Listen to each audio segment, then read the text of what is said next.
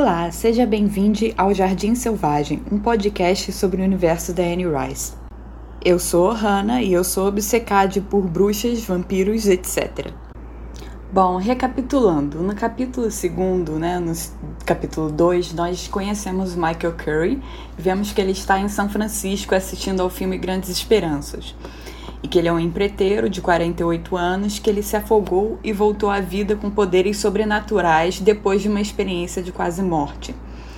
E esses poderes dele são chamados de psicometria. Ele toca as coisas e vê imagens, pensamentos e nomes porém ele não gosta do poder e da sensação. Diz que deixa ele em um estado de agitação beirando a loucura. E então ele usa luvas de couro, né? Que ele usa para impedir as imagens do poder dele, porque o poder estava o deixando louco, como eu já disse anteriormente. E além disso, ele também recebe impressões emocionais de pessoas, mesmo sem tocá-las. E essas impressões emocionais são como se fosse uma telepatia, assim. Ele recebe impressões de tipo gostar, desgostar, de verdade ou de falsidade.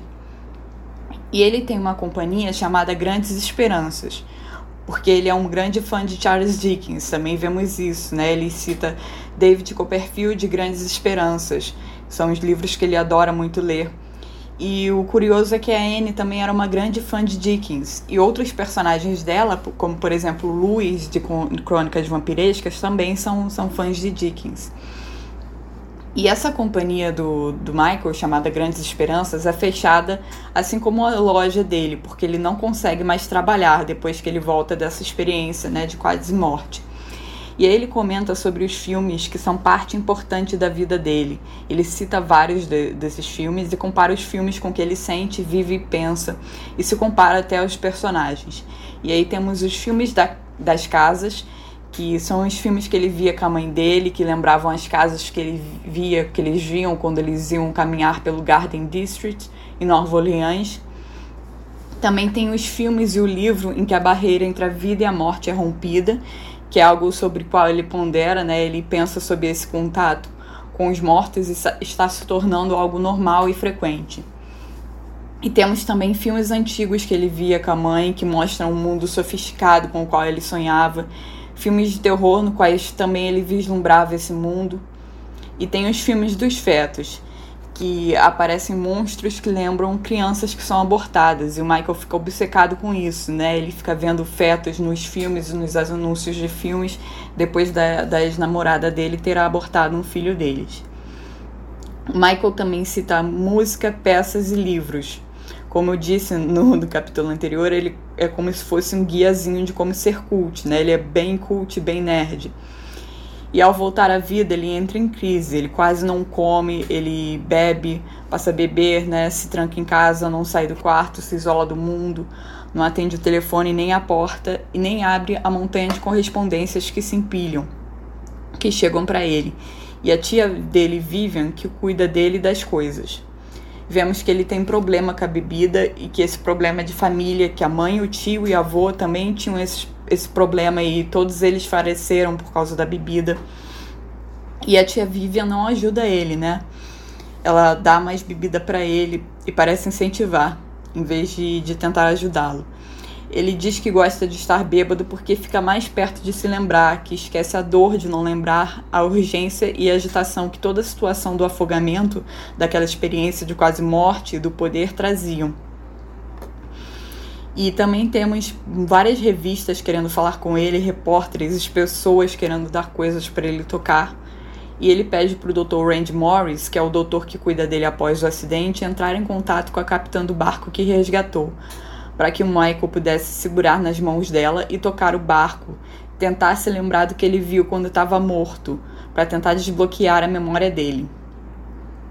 E a mulher que o salvou, que por um acaso muito estranho é a Roa Mayfair, que é a doutora, filha da Deidre, ela disse que ele disse alguma palavra ou nome começando por L, que a gente sabe que é Lesher. Quando ela resgatou. E o doutor quer que ele volte para o hospital para fazer mais exames, mas ele está farto de exames e injeções.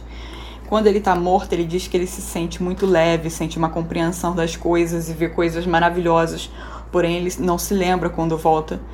e ele vê outras pessoas mortas e uma mulher de cabelos negros que fala com ele e tem alguma coisa no pescoço.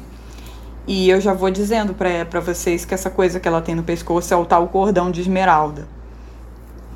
E aí ele fica repetindo as palavras, né? O portal, a promessa, o propósito, a décima terceira, são palavras que ele se lembra desse, desse sonho, desse momento que ele estava é, morto que ele acha que são importantes, mas ele não, não sabe exatamente o que significam.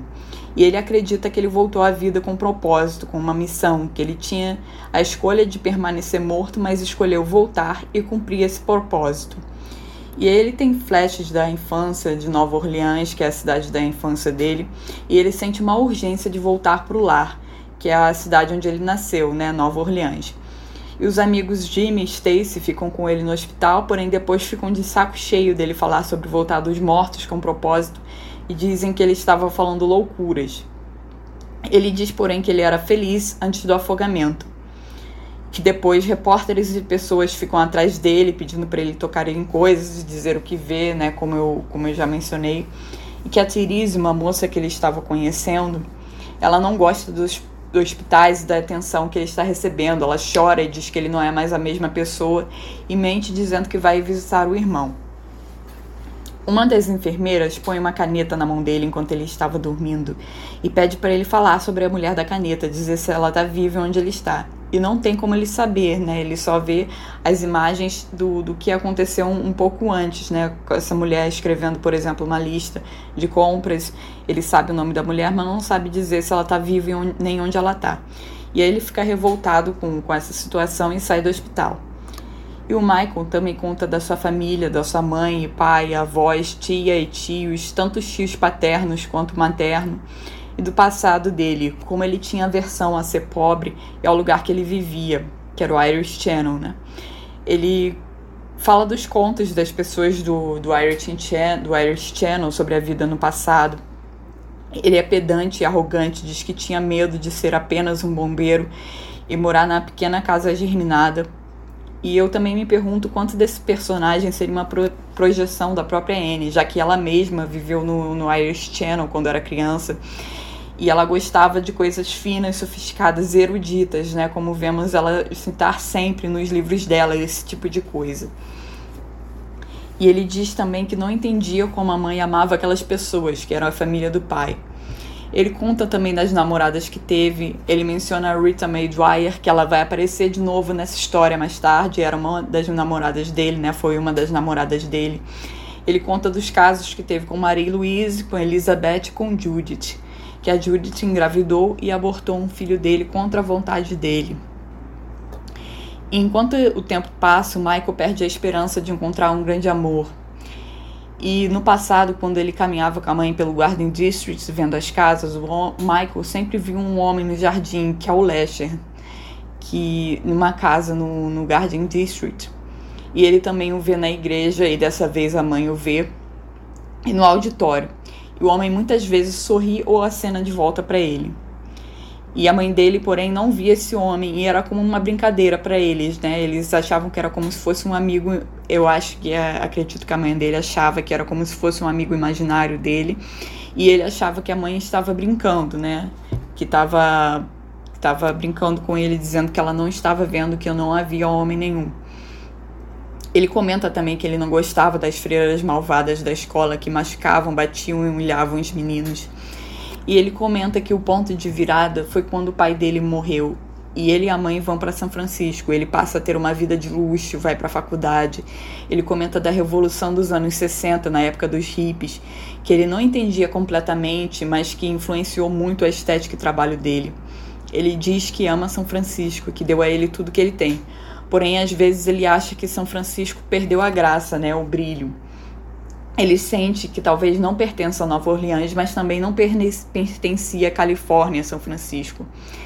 E passam então três meses e meio desde o afogamento, e as memórias do, do Garden District que era o, bairro que ele andava com a mãe, que é o bairro, o bairro nobre de Nova Orleans, eram tão etéreas quanto suspeitas, que tudo parecia muito lindo e maravilhoso quando ele lembrava, que ele queria voltar para ver se era realidade.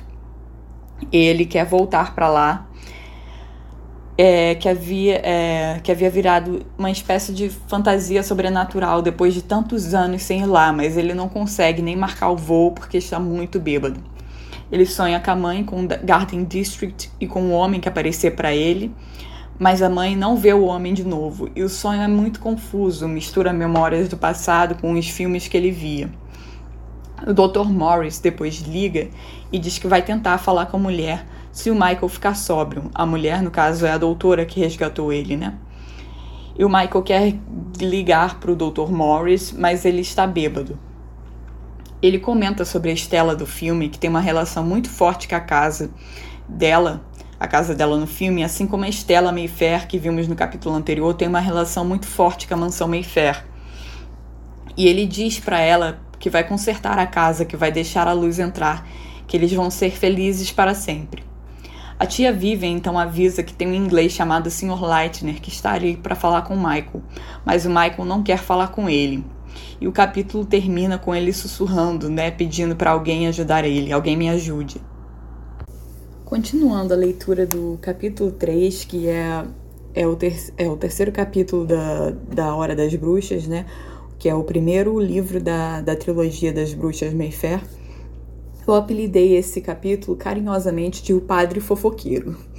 E temos um aviso de gatilho, né? Que esse capítulo faz menções à pedofilia. Então, aí, quem tiver algum problema com isso, eu acho melhor não, não ouvir. Nesse capítulo conhecemos o padre Tim Matlin, né? Que ele é, uh, o capítulo é contado pelo ponto de vista dele e ele aparece o capítulo inteiro é, é sobre o ponto de vista dele. E ele começa dizendo que ele quer passar na casa das Mayfair para ver se os vidros da janela estava quebrado e se a Deidre ainda estava sentada na, va na varanda. Ele acha que é dever dele falar com a família Mayfair, porque ele já foi o padre da paróquia e ele conhecia todas elas.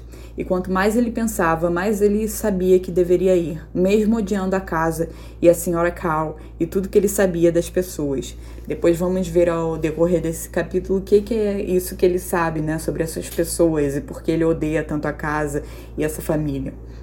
Ele diz que é do norte e que fazia bem mais de um ano que ele não ia ao sul, né, a Nova Orleans, desde o funeral da senhorita Nancy, da senhora Nancy. E há alguns meses, um dos jovens padres disse que a Didier estava mal, que seus braços estavam para cima, atrofiados perto do peito agora. E a senhora Cal continuava mandando cheques para a paróquia, mil dólares por mês. E ao longo dos anos ela já tinha doado uma fortuna. E ele pensa que deve ir pelo menos para dizer obrigado. Ele comenta que a paróquia agora estava velha, que a congregação estava cada vez menor que as belas igrejas estavam trancadas por causa dos vândalos e as construções mais antigas em ruínas, que as famílias irlandesas e alemães se foram agora, que as igrejas não lotavam mais, que a escola do ensino médio tinha sido fechada e estava caindo aos pedaços. E ele comenta que cada retorno a esse lugar, né, a Nova Orleans, era pior e mais triste, que ele esperava não voltar ao sul de novo que as ervas daninhas tomavam os degraus da Saint Afonso, que é, que é a paróquia que ele, que ele é, trabalha, né? E que as paredes da velha escola estavam pichadas. E ele se pergunta o que os mais novos achavam daquela ruína. E ele pensa que ele não pode ir embora sem visitar as Mayfair, né? É um pensamento que fica muito constante na cabeça dele. Ele fica se culpando muito, querendo muito fazer isso. E olhar para Deidre também que ele ouviu uma fofoca de que há dois dias tentaram pôr a Deidre no hospício e ela enlouqueceu, quebrou os vidros da janela antes de voltar à catatonia. E fazia anos que esse padre Matlin, né, o Tim Matlin, não era convidado à casa das Mayfair, que Deidre agora era um belo punhado de cenouras, como a enfermeira uma vez disse. E ele pensa, né? Ele se questiona como poderia um belo punhado de cenouras se levantar e quebrar janelas de 3 metros e meio, que eram janelas muito grandes, né? E o porquê não levaram ela da mesma forma, puseram ela numa camisa de força, que é o que faziam nesses casos, né? A enfermeira parou, a enfermeira da Deidre parou eles na porta, gritando para eles voltarem e que Deidre ia ficar em casa e ela, ela e a senhora Cal cuidariam disso que foi Jerry, no Jerry Lonigan, o agente funerário, que contou sobre isso. que o motorista da ambulância do hospício também dirigia para o Lonigan Sons, Lonigan e Filhos, né? Que é a, agência funerária do Jerry Lonigan. E que o, esse, esse motorista da ambulância viu tudo, viu os vidros quebrando, que parecia que tudo no cômodo estava sendo quebrado e que Deidre fazia um barulho horrível, um uivo. E vemos que a senhora Cal agora ela está com uns 80 e poucos anos, que ela ainda ia para o trabalho todo dia e que agora estava sozinha naquela casa com a Deidre e as ajudantes pagas. E há 42 anos atrás, quando o padre veio a primeira vez pra, de St. Louis para essa paróquia, ele achou as mulheres Mayfair refinadas, mesmo a robusta e resmungante Nancy, e com certeza a doce senhora Belle e a bela senhorita senhora Millie. Ele havia gostado delas, ele tinha adorado a casa com os relógios de bronze e reposteiros de veludo, os grandes espelhos embaçados e os retratos dos ancestrais caribenhos. Ele gostou também da inteligência e propósito da Carlota Mayfair, que o serviu café com leite no jardim com cadeiras de vime, e eles passaram mais de uma tarde agradável conversando sobre política, tempo, a história da paróquia que o padre Madeline tentava entender. E que a Deidre, nessa época, era uma menina bonita de seis anos, que passaria por algo trágico apenas 12 anos depois. Ele se pergunta né, se estaria registrado agora que choques elétricos poderiam apagar a memória inteira de uma mulher crescida, deixando uma casca silenciosa do que ela era, que fitava a chuva cair enquanto a enfermeira o alimentava. Ele fica pensando sobre a Deidre, né? Ele sabe o que aconteceu, ele sabe o que, como a Deidre era, né? Conheceu a Deidre criança e sabe o que aconteceu com ela, que agora ela tá sem memória. E ele fica pensando sobre isso. Isso tem uma certa culpa sobre ele e a gente vai ver o porquê. E ele se pergunta por que elas fizeram isso, né, de dar choques elétricos na Deidre. E ele nunca ousou perguntar, mas foi dito várias vezes que era para curar as ilusões dela, dela gritando no cômodo vazio: "Você que fez isso", para alguém que não estava lá, alguém que ela culpava eternamente pela morte do homem que foi o pai da sua criança ilegítima. Depois vamos entender que ela que ela tá culpando o Lesher, né? pelo, pela morte do pai, do pai da, da filha dela. E ele diz que havia chorado bastante pela Deidre. E ele pensa que nunca esqueceria a história que aquela criancinha contara para ele no confessionário. A garotinha que passaria a vida apodrecendo naquela casa coberta com videiras, enquanto o mundo lá fora garopava para sua pobre condenação. Falas sobre demônios de uma garotinha ainda ecoavam nos ouvidos dele depois de todo esse tempo. Uma vez que você viu o homem, você já era. Que a gente vai ver depois esse encontro que ele teve com a Deidre, né? Que deixa, deixou ele muito perturbado. Aí aqui, por enquanto, ele está apenas lembrando isso, mas depois vamos ver ele contar mais a fundo. A pequena Deidre diz para ele que viu o diabo. Ele ouviu a voz dela tão claramente agora quanto ouviu no confessionário décadas atrás, e ouviu os passos dela enquanto ela corria da igreja e dele, da falha dele em ajudá-la. Ele pensa de novo que ele deve ir lá, que ele deve ligar, ele tem muito essa culpa, né? Essa, esse, essa vontade de ir lá, de tentar fazer alguma coisa, de ver a Deidre porque ele se sente culpado. Ele põe a roupa clerical e vai. E ele comenta que era contrastante a parte da cidade onde estava a paróquia, com o sol ofuscante, a poeira e o barulho do tráfico, do Garden District, que é a parte mais nobre da, da cidade, que fica a Casa das Mayfair, né? Com janelas e persianas, varandas sombreadas, o suave sibilar dos regadores por trás de cercas ornamentais, cheiro profundo da argila empilhada nas raízes de roseiras atenciosamente cuidadas. Ele pensa que, apesar da ruína, a cidade e aquele velho bairro continuavam belos como sempre. Ele chega na mansão Mayfair e ele diz que a casa agora está destruída, que o jardim era como uma selva, que as grades estavam ainda mais enferrujadas. E aí ele pensa sobre o Garden District, né, sobre o, o bairro que ele tá. Ele pensa, ele nem queria estar ali, naquele quieto, deserto bairro. Nada se movia ali além dos insetos, os pássaros, as plantas mesmo vagarosamente engolindo a luz e o azul do céu o pântano que isso deveria ter sido um dia, um lugar de formação do mal. E depois ele se questiona desse próprio pensamento dele, né? Ele se questiona o que o mal teria a ver com a terra e com as coisas que crescem nela, até mesmo com a selva dos Mayfair. Porém, ele não conseguia parar de pensar nas histórias que ouviu sobre as mulheres Mayfair. Depois vamos ver essas histórias durante o capítulo. Sobre voodoo, sobre assassinato e suicídio. Sim, o mal prosperava ali. Ele ouviu a criança Deirdre sussurrando em seu ouvido e ele podia sentir o mal enquanto se encostava na grade de ferro, enquanto olhava os duros, incrustados ramos de carvalho abanando sobre ele. E ele começa a contar e diz que tudo começou numa tarde quando a irmã Bridget Marie, que a gente já viu essa irmã no, no capítulo anterior, né? Que ela era a irmã que contava as histórias sobre as bruxas Mayfair, sobre, a, sobre ter bruxas no Garden District e sobre o fantasma irlandês, né? Era a irmã velhinha da, da escola que o Michael ouvia as histórias. Ela liga pedindo pro padre ir rápido pro jardim da escola, que era a Deidre Mayfair de novo. E o padre, nessa época, nunca tinha ouvido falar da Deidre, ele tinha acabado de vir de Kirkwood, no Missouri. Ele chega lá e encontra a irmã Bridget Marie e as meninas no, no banco chorando. As meninas da escola, né? As menininhas é, novinhas da, é, da escola e a irmã segurava pelo braço uma pálida criança que tremia. Ela estava branca de medo, porém ela muito bonita. Olhos azuis grandes demais para o seu rosto fino, seu cabelo preto em longos cachos, cuidadosamente espiralados, que balançavam contra suas bochechas. Seus membros propor proporcionais, mas delicados. Ele comenta que havia flores espalhadas pelo chão todo, grandes gladiolos e lírios brancos, e grandes, grandes frondes de samambaia verde, e mesmo grandes formosas rosas vermelhas. A irmã diz que as meninas falaram que foi o amigo invisível delas, o próprio diabo.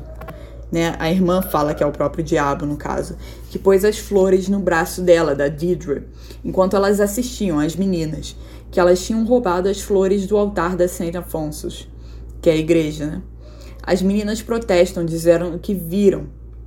O padre solta a irmã, a criança da irmã, né?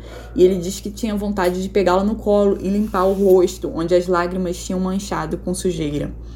A irmã fala do amigo invisível que acha as coisas perdidas e põe moedas no bolso da Deirdre para ela comprar doces. E as amigas também comem esses doces, que a irmã diz que são comprados com moedas roubadas.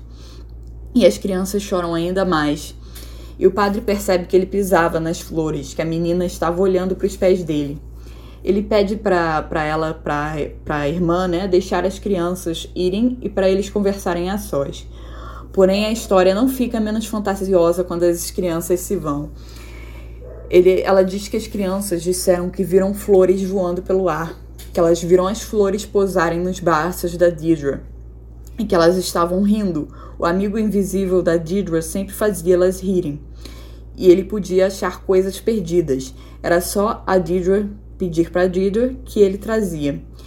E elas falaram até de terem visto ele, um homem simpático, com cabelo e olhos castanho escuro, que ele aparecia por um segundo perto da Deidre.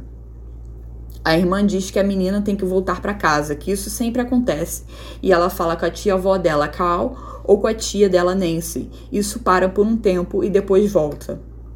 A irmã diz que diabo está naquela criança ou ela é uma diaba de mentirosa, que faz as outras meninas acreditarem em contos surreais como se as tivesse enfeitiçado. E diz que ela não pode ficar na Saint Afonso. Ele então, o padre, leva a menina para casa, onde a senhora Cal e a senhora Millie esperam. A casa nessa época era adorável, com tudo pintado e bem mantido, o jardim era parado. O, a senhora Cal diz para o padre que é a imaginação imperativa. E ela leva o padre para o jardim pela primeira vez para tomar café com leite na cadeira de vime. E a soturna e comum senhora Nancy põe as xícaras e o conjunto de prata. A senhora Cal, ele diz que ela era sagaz e arrumada, com seu terno de seda sob medida, sua blusa branca arrufada, seu cabelo grisalho e uma espiral arrumada atrás de sua cabeça, sua boca habilmente pintada de batom rosa.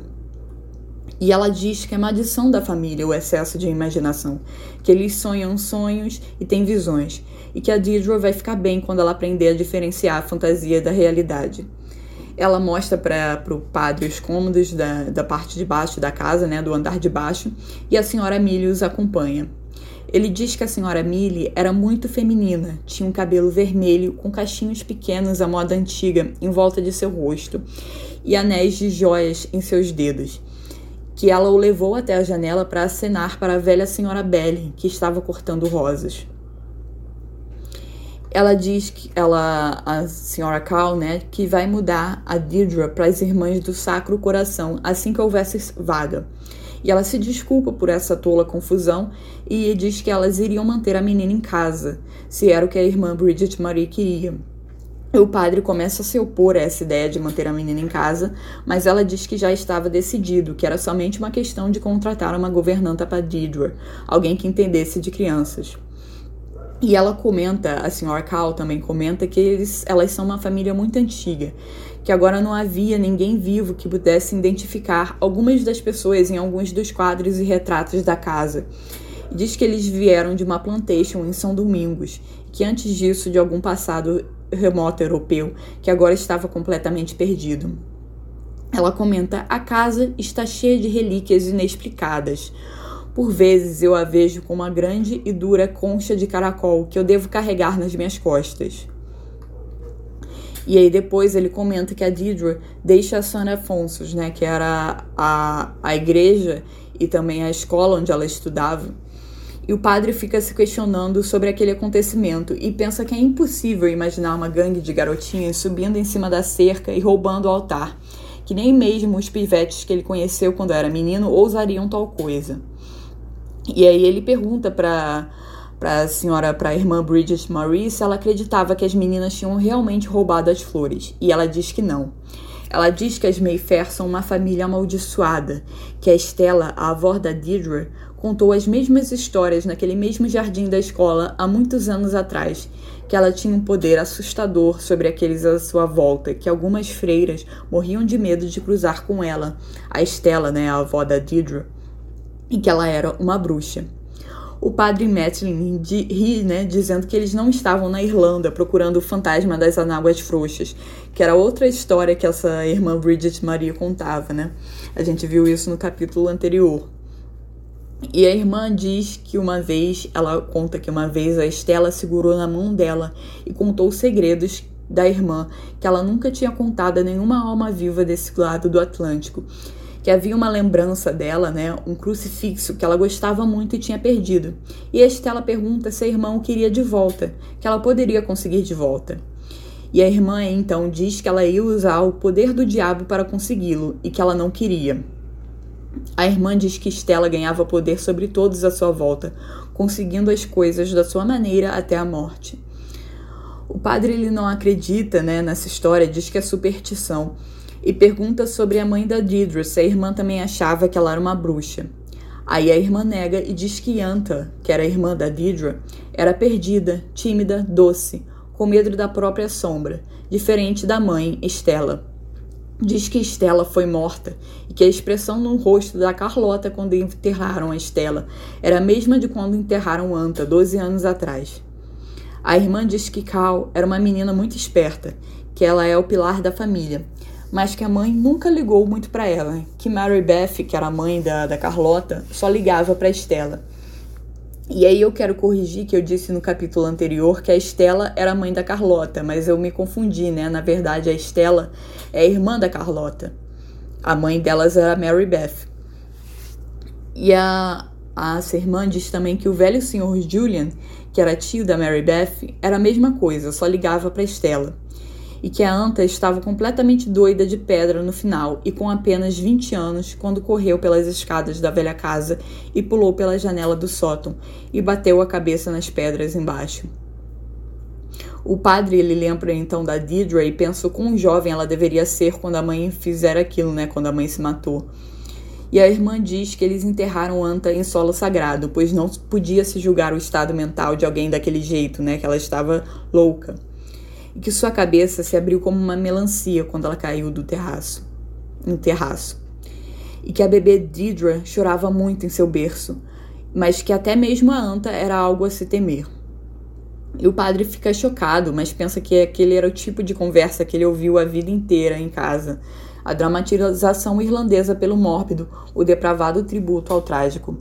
Que esse padre, ele é filho de uma irlandesa, né? E essa irmã Bridget Marie, que conta essas histórias trágicas e mórbidas, ela também é irlandesa. Isso tem muito essas histórias tem muito a ver com, com a forma irlandesa, né, de levar as coisas, de contar essas histórias trágicas. É muito muito é, competente, né, da, da parte dos irlandeses. E a irmã então conta sobre Enta, que era a mãe da Deirdre, né? E que uma vez a menina ou uma menina foi assustar a Enta com um rato morto, que a Enta dá um berro e que a outra menina cai, com o rosto sangrando, e o rato voa pela cerca. E ela diz que uma menina mirrada como a Enta não podia ter feito aquilo, que foi o mesmo demônio invisível que trouxe as flores pelo ar para Deirdre. O padre ele não acredita nas histórias da irmã e ele diz que as Mayfair o fascinavam como algo complexo e elegante, que os contos sobre a Estela e a Anta eram remotos o suficiente para serem românticos e nada mais. O padre visita os Mayfair mais uma vez e ele diz que essa visita é agradável. Porém, quando ele está saindo, ele vê a Deidre, que está com os cabelos emaranhados e um olhar distraído nos olhos. Isso o perturba.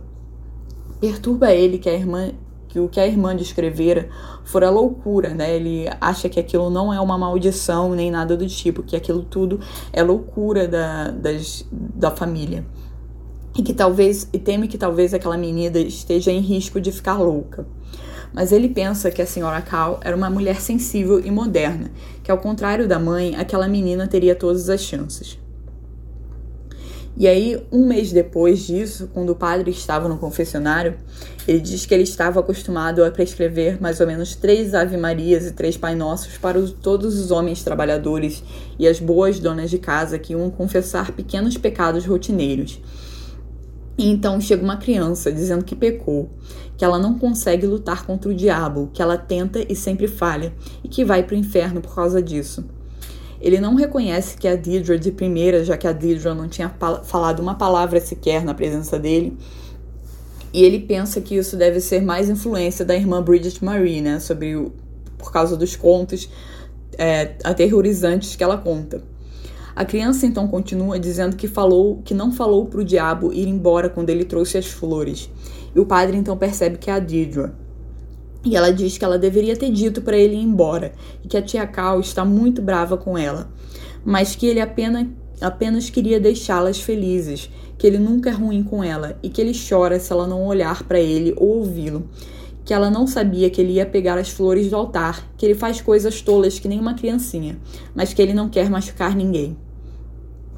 E ela diz que ele não é como na Bíblia, o diabo, né, no caso, que ele é alto e bonito que ele não conta mentiras e que ele é sempre bom. E quando ela está com medo, ele vem e senta perto da cama dela e, e a beija, e que ele assusta as pessoas que tentam machucá-la. O padre então pergunta se esse não seria um amigo imaginário, né, em vez do diabo. E a menina afirma com certeza que ele é o diabo, que ele não é real nem imaginário. Sua voz triste e cansada uma pequena mulher em um disfarce de criança lutando com um fardo imenso, quase em desespero. Ela diz que sabe que ele está lá quando ninguém sabe. E ela olha, e quando ela olha bastante, todos podem vê-lo. Que ela tenta não olhar porque é um pegado mortal, mas que, ela fica, mas que ele fica muito triste e chora sem fazer barulho, e que mesmo assim ela pode ouvi-lo. E aí o padre pergunta se ela falou com a tia Cal sobre isso, e ele se preocupa porque isso era além do excesso de imaginação, né? E ela diz que a tia sabe dele, que todas elas sabem, que todas as tias sabem, que elas o chamam de o homem. Mas que a tia Cal diz que ele na verdade é o diabo. E ela diz que é pecado, como se tocar entre as pernas e ter pensamentos sujos. E ela diz também que ele a beija e que a faz ter calafrios e sentir coisas, que é a parte que eu falei, né, que menciona a pedofilia. Porque esse cara, ele é um homem e ela é uma menina. E a tia Cal diz que é pecado olhar para o homem e deixar ele vir para debaixo das cobertas. Ela diz que ele pode matá-la. E a Deidre diz que a mãe dela, a Anta, também viu o homem durante sua vida toda e foi por isso que ela morreu e foi para o céu, para fugir dele. O padre então fica chocado com essa história toda, né? E a Deidre diz que a avó, Estela, via ele também, mas que ela era má, que ele a tornou má e que ela morreu por causa dele, mas que ela provavelmente foi para o inferno e que a Deidre também iria, que ela também iria. O padre pergunta quem disse essas coisas para ela e a menina diz que foi a tia Cal, que ela não quer que ela vá para o inferno que nem a Estela, que ela diz para ela rezar e afastá-lo, que ela conseguiria, e que a tia Cal fica muito brava quando ela deixa ele vir, que a tia Millie fica muito assustada e que a tia Nancy não olha para ela, que a tia Nancy diz que na família, uma vez que você viu o homem, você já era. E a menina diz também que elas sempre, as tias, sempre souberam dele, que qualquer um pode vê-lo quando ela deixa ele ficar forte o suficiente, que não é pecado as outras pessoas o verem porque é culpa dela. E ela diz que não entende como o diabo poderia ser tão gentil com ela e chorar tanto quando está triste e querer tanto estar perto dela. O padre fica indignado daquela mulher moderna e insensível falar aquele tipo de coisa para a criança.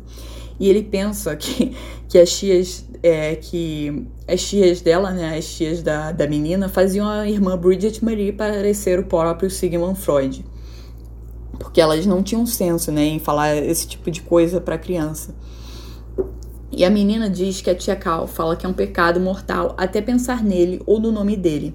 Que falar o nome dele, que é Lester, né, a gente já viu, faz ele vir imediatamente. E que ele fica ao lado da tia enquanto ela diz isso e fala que ela está mentindo.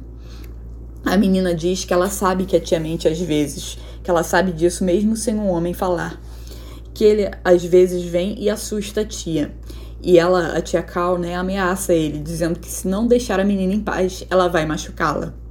Mas que o tempo todo, quando está sozinha ou quando está cercada de pessoas, ela sente que ele está do lado dela.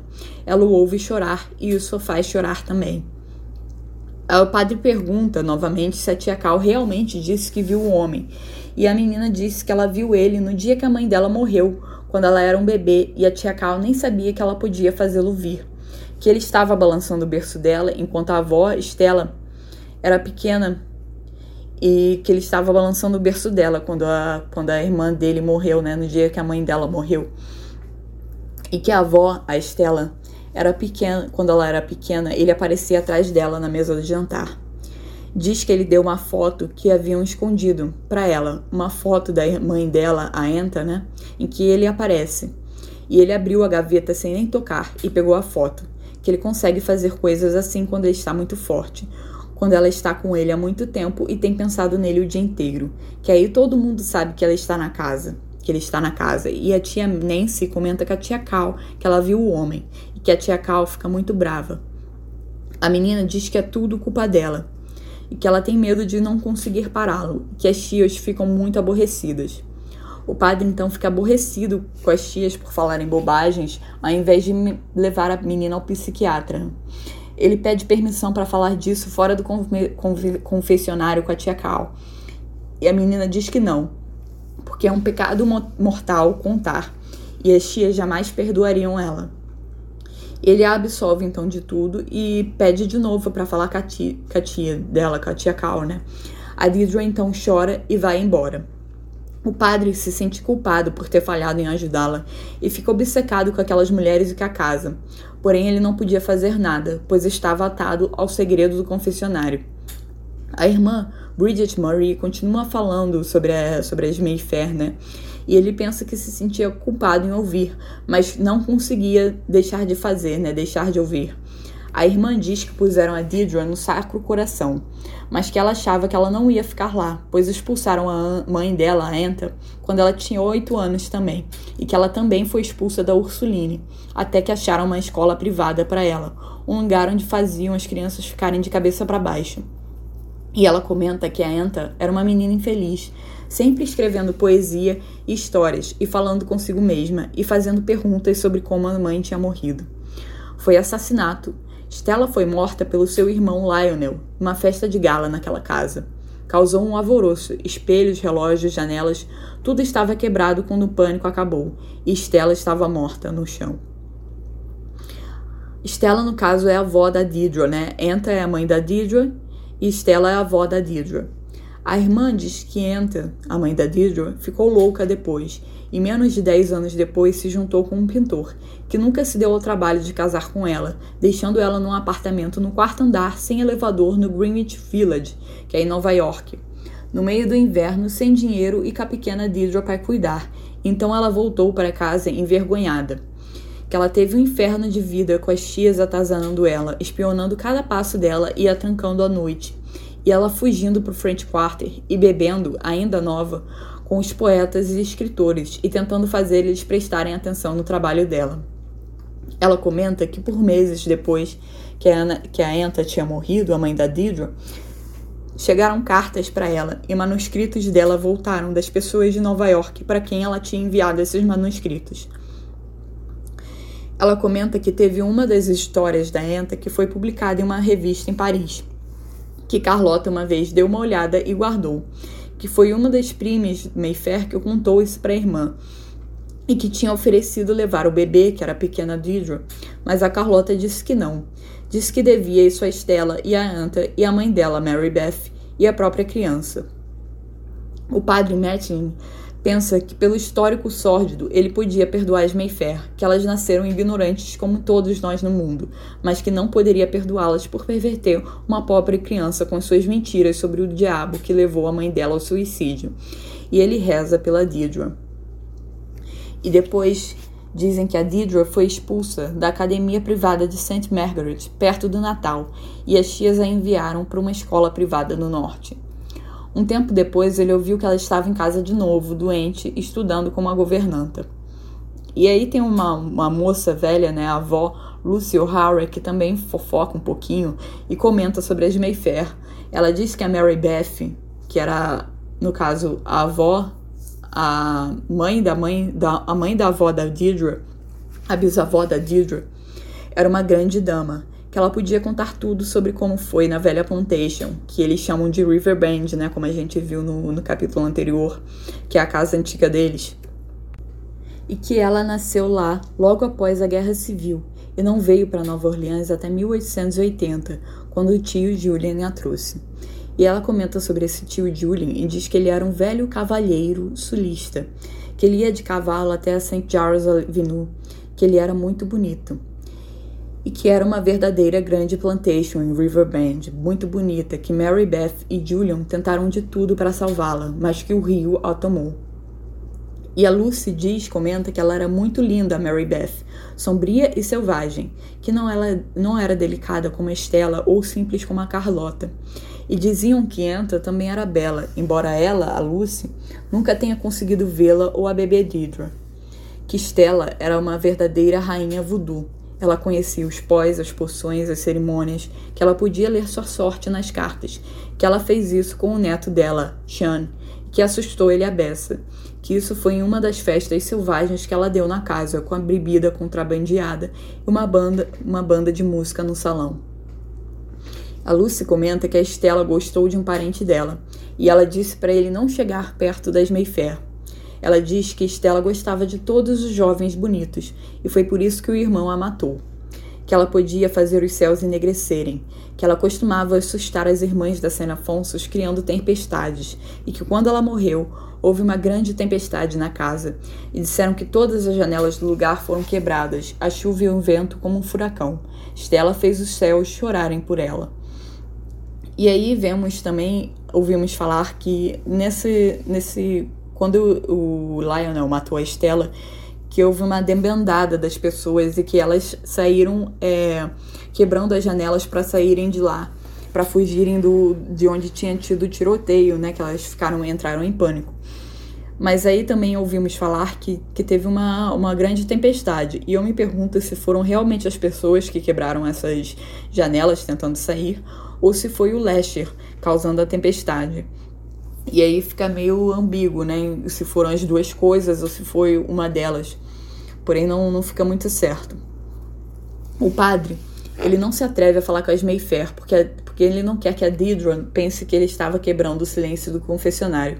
Mas os cheques da Carlota continuavam chegando à paróquia. O padre Laferte comenta sobre como ela usava o dinheiro para deixar o mundo ao redor agradável e quieto.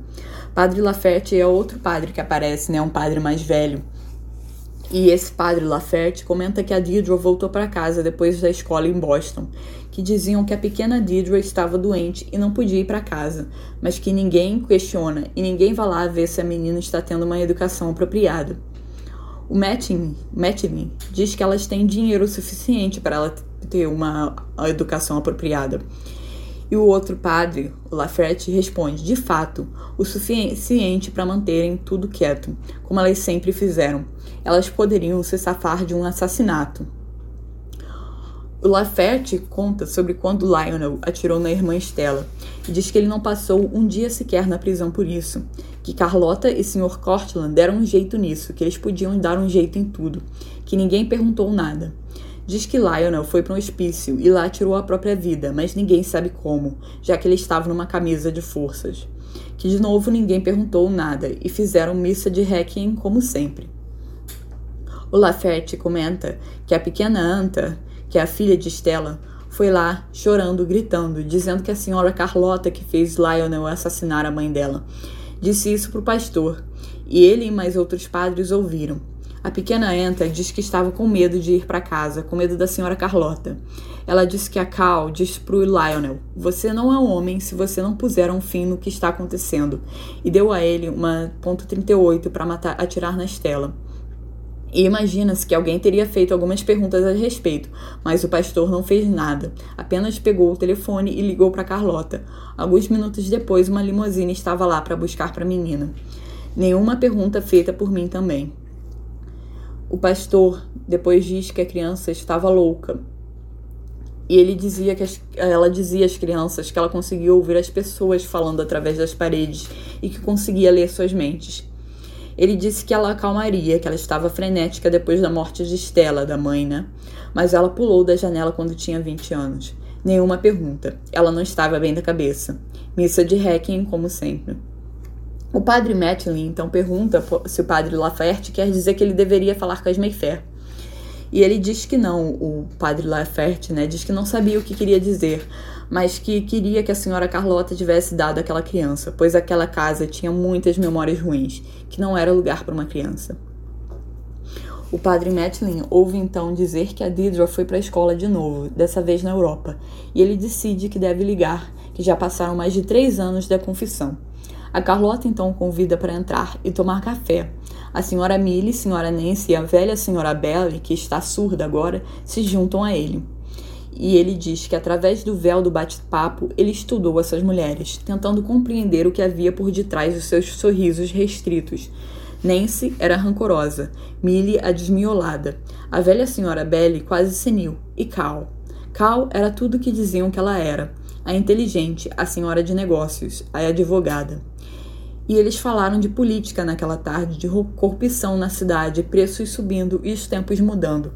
Mas não nessa visita e nenhum, nenhuma outra se falou os nomes Enta, Stella, Mary Beth, Lionel. Não se falou mais sobre a história das Mayfair e ele não conseguia puxar o assunto. E ele então deixa a casa e olha para o pátio de lajes, cheio de ervas daninhas. Percebemos que a casa agora começa a se deteriorar, né? Ela vai aos poucos se deteriorando no início do capítulo, quando ele começa a contar que a Deidre ainda era criança, a casa ainda estava estava bem, estava bem pintada, estava num assim num, com um bom aspecto e agora ela começa a, a ser tomada, né, a ser é, a ser começa a ficar meio desleixada e a cabeça aberta como uma melancia. Ele se lembra. Ele olha para as janelas do sótão, toda coberta de videiras agora, venezianas tortas. As janelas cobertas de videiras venezianas tortas. E diz que essa foi a última visita. E ele diz, ele diz que essa foi a última visita. E ele diz para si mesmo: Deixe Laferte tomar conta disso. Deixe que ninguém tome conta disso. Mas o sentimento de que ele tinha falhado cresceu com o passar dos anos. E aí depois vemos quando tinha 10 anos, a Deirdre fugiu de casa e foi achada dois dias depois, andando na rua, suas roupas ensopadas. E ela então foi para outro internato no condado de Cork, na Irlanda, e então voltou para casa. As irmãs disseram que ela tinha pesadelos, andava enquanto dormia e dizia coisas estranhas. Então ele soube que a Deirdre estava lá na Califórnia, que as Mayfair tinham um primes lá para cuidar dela, e ele pensa que talvez a mudança de clima fizesse bem. O padre Matlin sabia que nunca conseguiria tirar o som daquela criança chorando da cabeça, e ele se culpa por não ter tentado ajudá-la de outra forma. Ele rezava para que ela contasse a algum professor ou doutor sábio, para que alguém pudesse ajudar no que o padre falhou. Ele fica o capítulo inteiro, né, com essa culpa de não ter ajudado a Deirdre, de não ter tentado de outra forma ajudar ela, de ter falhado em ajudar ela. E ele se culpa muito durante esse capítulo todo. E ele diz que em algum momento em 56 a Deidre voltou da Califórnia, que ela estava no internato no centro da cidade, na St. Rose de Lima. E então veio a fofoca de que ela havia sido expulsa e fugiu para Nova York. A senhora Kellerman, que é outra mulher que, que conta fofocas pro padre, né? Ela conta pro padre que ela ouviu da empregada que conhecia a garota não branca que algumas vezes ajudava naquela casa.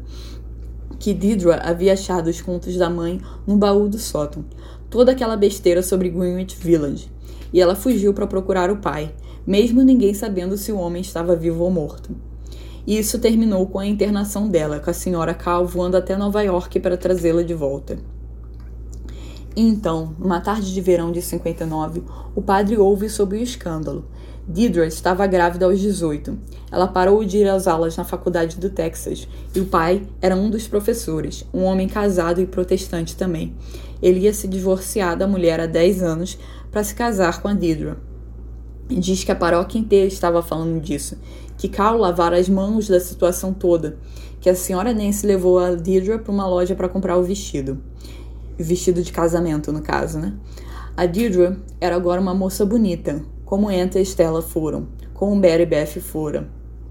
O padre lembra daquela criança assustada de cara pálida, flores esmagadas debaixo dos pés. Ele diz que o casamento nunca ocorreu, que quando Deirdre estava no quinto mês, o pai foi morto a caminho de Nova Orleans. O carro bateu na rodovia. O carro deu problema e ficou fora de controle e bateu num carvalho, explodindo instantaneamente. Então, a gente vê depois que essa história, né? Depois, bem depois, quando vamos ver os arquivos da Talamática, que essa história não foi bem assim, né? Que foi uma, uma história contada. Mas enfim. Depois vemos que o grisalho Red Lonigan, que era velho membro da família funerária, né? Dos Lonigan e filhos, ele ouvia o Davy Collins contar a ele que haviam trancado o Deirdre no quarto e que o padre Laferte também estava lá ouvindo. Dave conhecia as Mayfair há muito tempo, há mais tempo até que o Red. E o padre Matlin se sentou com eles, né? Se senta com eles para ouvir a história.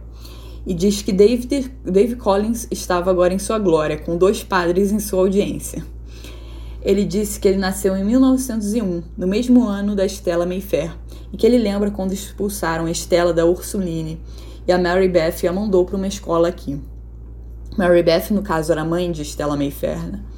Ele diz que a Estela era uma rainha voodoo, que todos sabiam, e que ela tinha uma bolsa de moedas de ouro que nunca estava vazia, que ela viveu bastante antes de Lionel atirar nela. E não muito depois dela ter morrido, a bolsa de moedas apareceu do lado da cama de Enta, e não importa onde escondiam, ela sempre voltava. Aí o Red diz até parece, ele não acredita na história, né? E David diz que tinham moedas do mundo todo naquela bolsa, italianas, francesas, espanholas. Ele diz que o padre Laferte viu as moedas, que a senhora Mary Beth costumava jogá-las no cesto da igreja todo domingo e dizia para o padre gastá-las logo, antes do pôr do sol, porque elas sempre voltavam para a bolsa dela. Que ela disse a mesma coisa para a mãe dele 50 anos atrás, quando ela lavava as roupas, que a Mary Beth sempre pagava a mãe dele em moedas. Aí o Red diz novamente, né? Até parece, ele não, não acredita nas histórias que o Dave conta. O Dave diz que a casa, as joias, a bolsa de moedas, está tudo conectado, que é a mesma coisa com o nome Mayfair, que elas mantêm o nome não importa com quem elas casem, porque aquelas mulheres são bruxas, todas elas. O poder da bruxaria vem através das gerações, que a senhora Mary Beth era mais poderosa que Stella e esperta o suficiente para manter a boca fechada, o que Stella não era. E o Dave, esse homem que está contando as histórias, ele diz que ele sabe dessas coisas porque a mãe dele contou para ele. As coisas que a Mary Beth contou para ela em 1921, quando a, Carlota se graduou na Loyola, na universidade, e todos a elogiavam por ser uma mulher inteligente e uma advogada. Mary Beth disse para ele, para a mãe dele, que a Carlota não era escolhida, que era a Estela, que a Estela tinha o poder, que ela tinha visto o homem e iria herdar tudo quando ela morresse, que aquela que viu o homem quando estava sozinha herdava tudo. O padre Matlin sente o calafrio. Diz que agora havia passado 11 anos desde a confissão, que ele nunca esqueceram uma palavra. Elas o chamavam de o homem. Ele lembra da menina da Deidre falando isso, né? E o Dave diz que as bruxas chamavam o diabo de um homem, que era fato que elas chamavam assim, quando ele via no meio da noite para tentá-las a praticar o mal indescritível.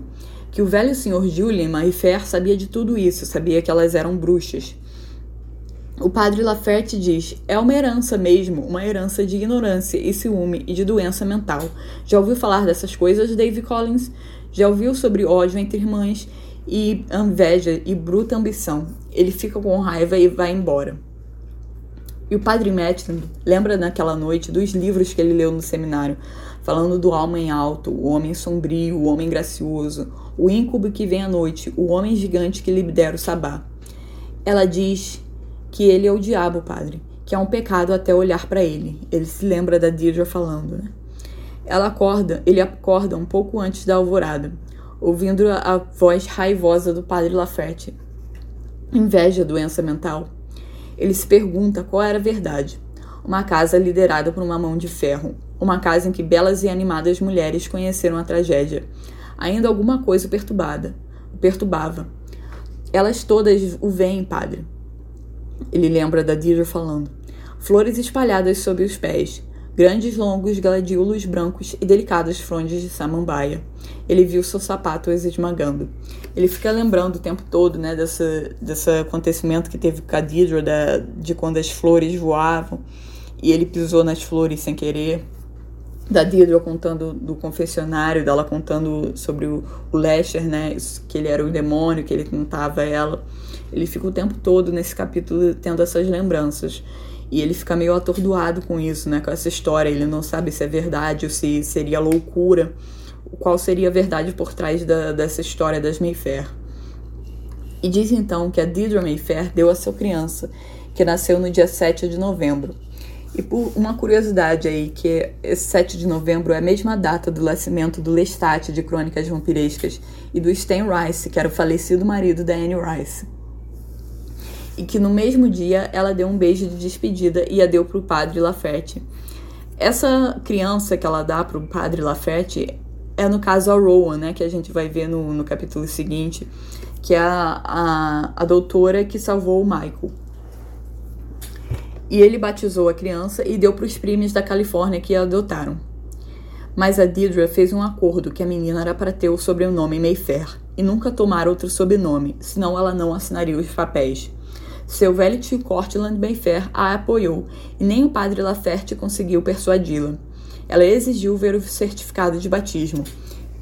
E o pobre velho Cortland, um gentil cavalheiro, estava morto a essa altura, tendo caído das escadas. A Deirdre enlouqueceu antes de sair do hospital. Ela gritava com ninguém, dizendo: Você o fez, você o matou. As enfermeiras tinham medo de ir no quarto dela, e ela ia para missa com roupa de hospital, rindo e falando alto, acusando o ar de matar o amante dela, separando ela da filha, deixando ela entre inimigos. Quando as enfermeiras tentaram restringi-la, ela enlouqueceu. As auxiliares vieram e levaram ela enquanto ela chutava e gritava. E aí veremos depois, né? Eu vou dar um pequeno spoiler aqui de que isso que ela tá culpando o Lester de ter matado, na verdade ela não está culpando de ter matado o tal professor que, que era marido dela, né? Que ia ser o marido dela, que ela ia se casar, que era o cara que tinha engravidado. Que na verdade esse homem nunca existiu. Que quem ela estava culpando era de ter matado o velho Cortland, que o Cortland, que é o pai da filha dela. Depois veremos isso, né? Que houve um incesto na família, que eles tiveram um caso, que o Cortland, que é o pai da filha dela que é esse velho homem, gente, o cavaleiro que caiu das escadas. E eu acho, acho que ela deixa isso subentendido, né, quando ela menciona que o pobre velho Cortland caiu das escadas nessa época e logo depois ela fala, ela comenta, né, da, da Deirdre ficando louca e gritando: Você o fez, você o matou. Então aí já percebemos uma indicação do que aconteceu, mas nós só vamos ver isso confirmado mais para frente na história. E ele comenta que nessa época o padre Laferte morreu, que eles tinham internado a Deirdre em algum lugar longe, que ninguém sabia onde. Que Rita Loningham, que é a Rita May, era a Rita May Dwyer, né, que a gente viu na história anterior, que foi uma das, das namoradas do, do Michael, ela agora se casou com, com o Red, o Red não, o, o, o Lonigan, né, o outro Lonigan, filho do Red. Ela pergunta pro sogro, pro Red, porque ela queria muito escrever, ela era amiga da Deirdre, né? Depois veremos isso no capítulo seguinte. Mas a senhora Cal disse que não seria bom, sem cartas para Deirdre. Apenas orações para Deirdre, e os anos passam. O padre Matlin, ele deixa a paróquia. Ele trabalha em missões no exterior, em Nova York. E ele, ele vai tão longe que Nova Orleans não estava mais em seus pensamentos, exceto de vez em quando com a súbita lembrança e vergonha sobre a Deirdre, que ele não conseguiu ajudar. Então, em 1976, quando o padre Matlin volta, ele passa pela casa e vê uma magra e pálida mulher sentada na cadeira de balanço na varanda com telas enferrujadas. E diz que ela não passava de uma aparição de camisola, mas ele sabia que era Deidre. Ele reconheceu os cachos negros sobre os ombros, e quando ele abriu o portão e foi até ela, ele viu que a expressão no rosto era a mesma. A Deidre que ele tinha trazido para essa casa há quase 30 anos. Ele, ele disse que ela estava sem expressão por detrás daquela tela que envergava. E vemos de novo, né, que a, que a, que a, que a casa está se deteriorando. Ele comenta sutilmente aos poucos isso, essa deteriorização da casa aos poucos. E ele diz que ela não respondeu quando ele sussurrou Deidre. E elas estavam com o cordão de esmeralda e o anel de rubi. E ele diz que eles eram estranhos, né? Esse, essas joias tão preciosas nessa mulher silenciosa de camisola. E ela não deu sinal de que viu ou ouvia ele. Ele diz que, a, que essa visita foi breve e desconfortável, que a senhora Cal não estava, que a senhora Nancy diz que a mente de Deidre se foi, que os choques elétricos apagaram a memória dela, que ela não conseguia se levantar para se salvar, nem se a casa estivesse pegando fogo que de vez em quando ela lançava as mãos e tentava falar, mas não conseguia. A senhora Millie protesta, como se não fosse de bom gosto falar disso. E ele comenta que a senhora Millie estava velha, delicada e bonita agora. Delicada como a senhora Belly, que já havia morrido. Mas ele comenta que a Deidre ainda era bela, que os tratamentos de choque não tinham embranquecido seus cabelos e seus olhos eram de um azul profundo, embora vazios, como uma estátua na igreja, o padre se lembra dela falando: Padre, me ajude. Como eu comentei, né, uma memória que pesa muito no padre. Ele se culpa muito de não, de não ter conseguido ajudar ela e fica se lembrando o capítulo todo dessa, desse acontecimento no confessionário, dela pedindo pro padre ajudar ela. Então, depois, o padre Madeline não volta muito ao sul depois disso. Nas suas visitas à casa, ele não era bem-vindo. As desculpas da senhora Nancy eram mais abruptas e às vezes ninguém respondia. Se a senhora Cal estava lá, a visita era apressada, curta. Eles trocavam poucas palavras no salão empoeirado. Os candelabros estavam imundos. Como eu disse, aos poucos vai falando, né, que a casa estava ficando mais deteriorada, imunda, né, ficando mal cuidada. Parece que a casa, a impressão que eu tenho é que a casa vai se deteriorando de acordo com, com, a, com como está a Mayfair no poder, né? Como a, a Deirdre está ficando louca, está ficando assim debilitada, eu acho que a casa vai, vai tomando como meio que se tomasse vida igual a ela, né? E vai se, sendo deteriorada, vai ficando do mesmo jeito que ela. Ele comenta que a Millie morreu em 1979 com um funeral enorme, com todos os, os, os primos. Então, ano passado, a Nancy morreu. Ele recebe uma carta de Red Lonigan e vai para lá para o funeral. E eu acho estranho porque no capítulo 1 a gente ouve o, o Aaron Leitner falar que primeiro morreu a Nancy e depois morreu a Millie. Só que depois, ao segmento do livro, nós vemos eles falarem ao contrário, que foi primeiro a Millie que morreu e depois a senhora Nancy. Então acho que talvez o Lightning estivesse enganado, ou foi algum engano da Anne Rice quando escreveu a primeira vez o primeiro capítulo, né? Mas pelo que, eu, pelo que comentaram mais de uma vez, comentam mais de uma vez que morreu primeiro a Millie e depois a Nancy. Então eu vou tomar isso como certo. E ele comenta que a senhora Cal estava no final dos anos 80, estava esquálida, com cabelo branco e olhos gro óculos grossos que aumentavam seus olhos de maneira desagradável. Tinha tornozelos inchados e teve que sentar numa lápide durante as palavras finais. Ela já estava ficando bem velhinha, né? Ele comenta que a casa estava se deteriorando que Didra perdeu sua beleza, estava curvada, suas mãos para baixo e viradas para fora, atrofiada. Sua cabeça pendia para o lado e a boca sempre aberta, e as joias tornavam tudo mais sinistro. Brincos de diamante numa inválida sem sentidos. Até Pedro Matley, que acreditava na santidade da vida, achava que a morte de Didra seria uma bênção. Na tarde seguinte do funeral, ele conhece Aaron Leitner na frente da casa. E, e, o Aaron Leitner, né, ele pergunta sobre a mulher da cadeira, diz que há 10 anos ele vê ela naquela varanda. O padre diz que não, nada pode ser feito por ela, que ele também se preocupa. O Leitner comenta que o ventilador de teto está quebrado. Como eu disse, né, as coisas dessa casa vão ficando quebradas e deterioradas. E o Leitner está vestido formalmente, carrega uma bengala e lembra Padre Matlin dos cavaleiros que costumavam passear pela rua anos atrás. Ele gosta do Leitner, ele sente uma simpatia para ele, um homem educado e elegante. E vamos ver durante o livro né, que várias pessoas têm essa mesma sensação pelo Leitner, né, aquele homem muito educado que quando elas falam com ele dá a sensação assim, elas sentem se sentem à vontade para contar as coisas para ele, que ele é um homem muito aberto, muito educado, muito simpático, que elas sentem que podem confiar nele, que ele é confiável. E é isso. E o padre conversa com o Aaron sobre as coisas sabidas sobre a Deidre, os tratamentos de choque, os hospícios e a bebê adotada lá na Califórnia. E o Leitner convida ele para almoçar e diz que está interessado em histórias de família como as Mayfair.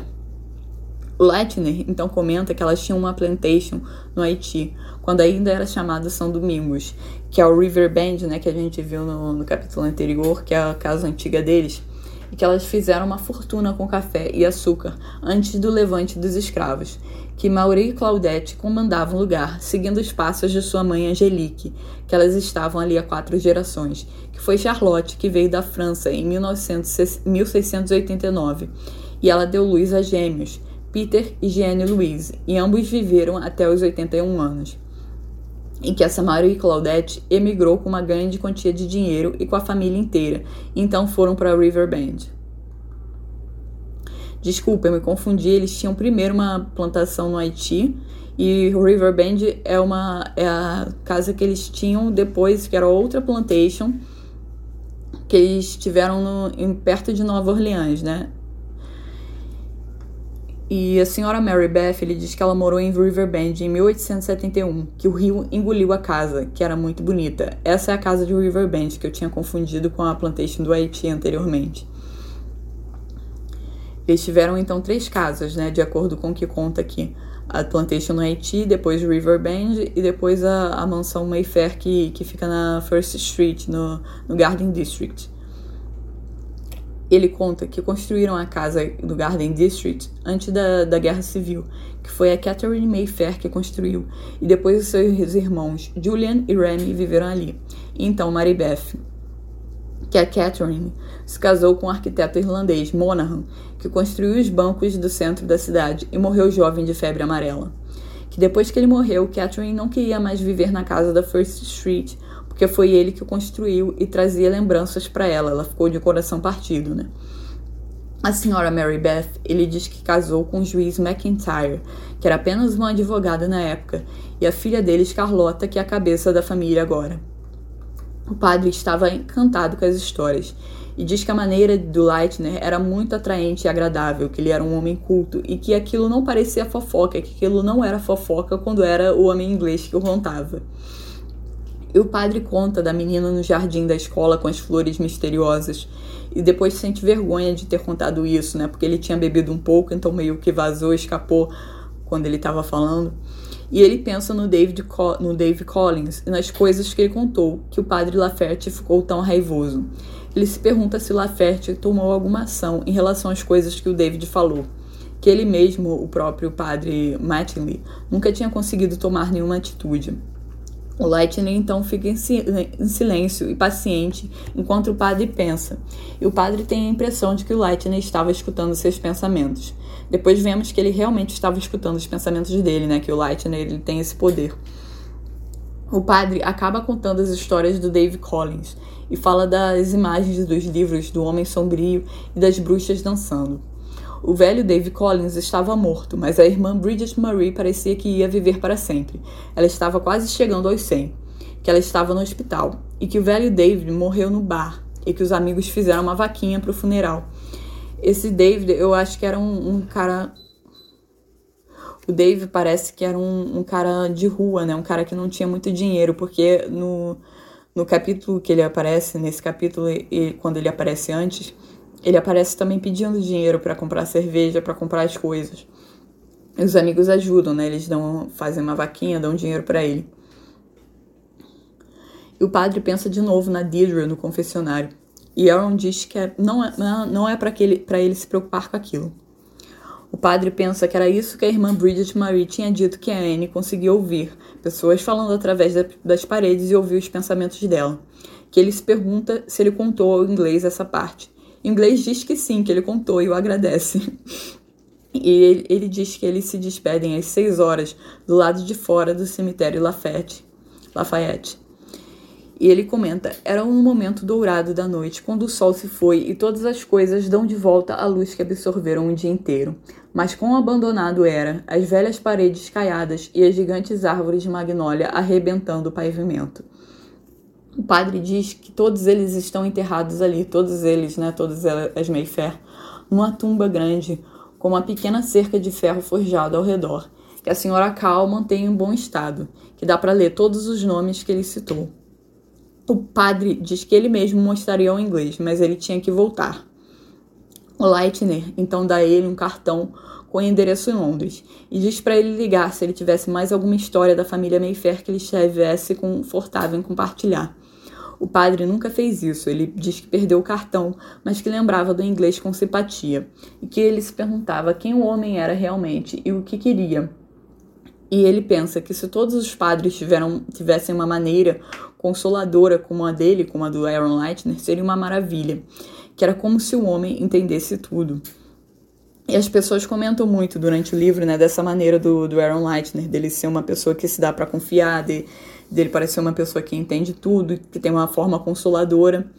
Eu acho, acredito que esse é um do, dos poderes dele, né? Também da, da gentileza, do, do fato dele, dele ter esse, esse poder que dá as pessoas poderem confiar nele, se abrirem com ele, né?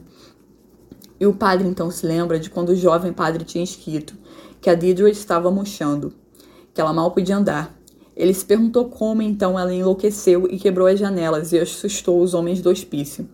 Jerry Lonigan diz que o motorista viu coisas serem atiradas, livros, relógios, tudo tipo de coisas, arremessadas ao ar, e o barulho que ela fez como um animal uivando.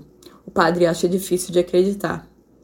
Porém, ele passa na frente da, da casa e vê um homem colocando vidros novos e a Deirdre na varanda, com a cabeça pendendo para um lado, mãos viradas com atrofia, sentada na cadeira de balanço, com um cordão de esmeralda ele se pergunta, né, ele, como teria sido magnífico para ela quebrar aquelas janelas, se sentir poderosa, fazer barulho, porque agora ela está numa condição, né, que ela não fala, não faz nada. E ele sentiu uma melancolia por ela, se sente triste e amargurado e pensa que não iria tocar a campainha para ser dito de novo que a senhora Cal não estava em casa ou que ela não poderia recebê-lo agora. Ele diz que essa visita era a penitência pessoal do padre que há 40 anos ele fez a coisa errada naquela fatídica tarde de sábado e a sanidade de uma garotinha estava em perigo, e que nenhuma visita agora faria a menor diferença.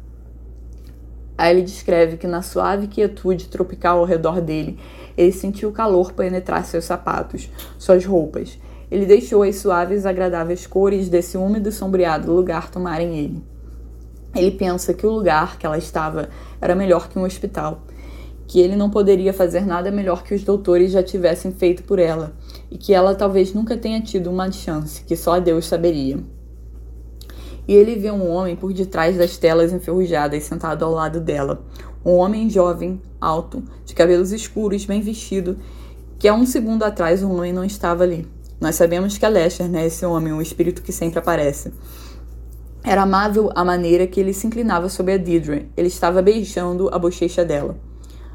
O padre diz que se vira para ir embora e o homem desaparece, mas agora o padre sabia que ele iria voltar, que era amável ter visto aquele tenro beijo, de ver que alguém, mesmo agora, amava aquela alma perdida que o próprio padre falhou em salvar há tanto tempo atrás. Então esse capítulo, né, o padre contra a história da Deirdre, tem várias fofocas sobre a família Mayfair, mas é mais do padre contando sobre as lembranças que ele tem da Deirdre, da, daquele dia que ela que as flores vieram pelo ar atrás dela, né, que foram entregues a ela, sobre um amigo imaginário, sobre as coisas que a, que a irmã Bridget Marie contava para ele do, sobre as coisas da, da Mayfair, né? E também sobre o, o dia que a Deirdre entrou no confessionário e contou para ele tudo sobre o Lester, né? Que ela tinha visto o diabo, que o diabo tentava ela, que ela não conseguia, tinha medo de não conseguir pará-lo. E ele sente durante o capítulo todo muita culpa de não ter conseguido ajudar a menina, né? Que ele vê depois essa moça se tornando louca e se deteriorando, e ele acha que a culpa talvez tenha sido dele, dele não ter conseguido ajudar ela naquele dia fatídico. E o capítulo é mais ou menos sobre isso, né? E eu acho que agora já está bom.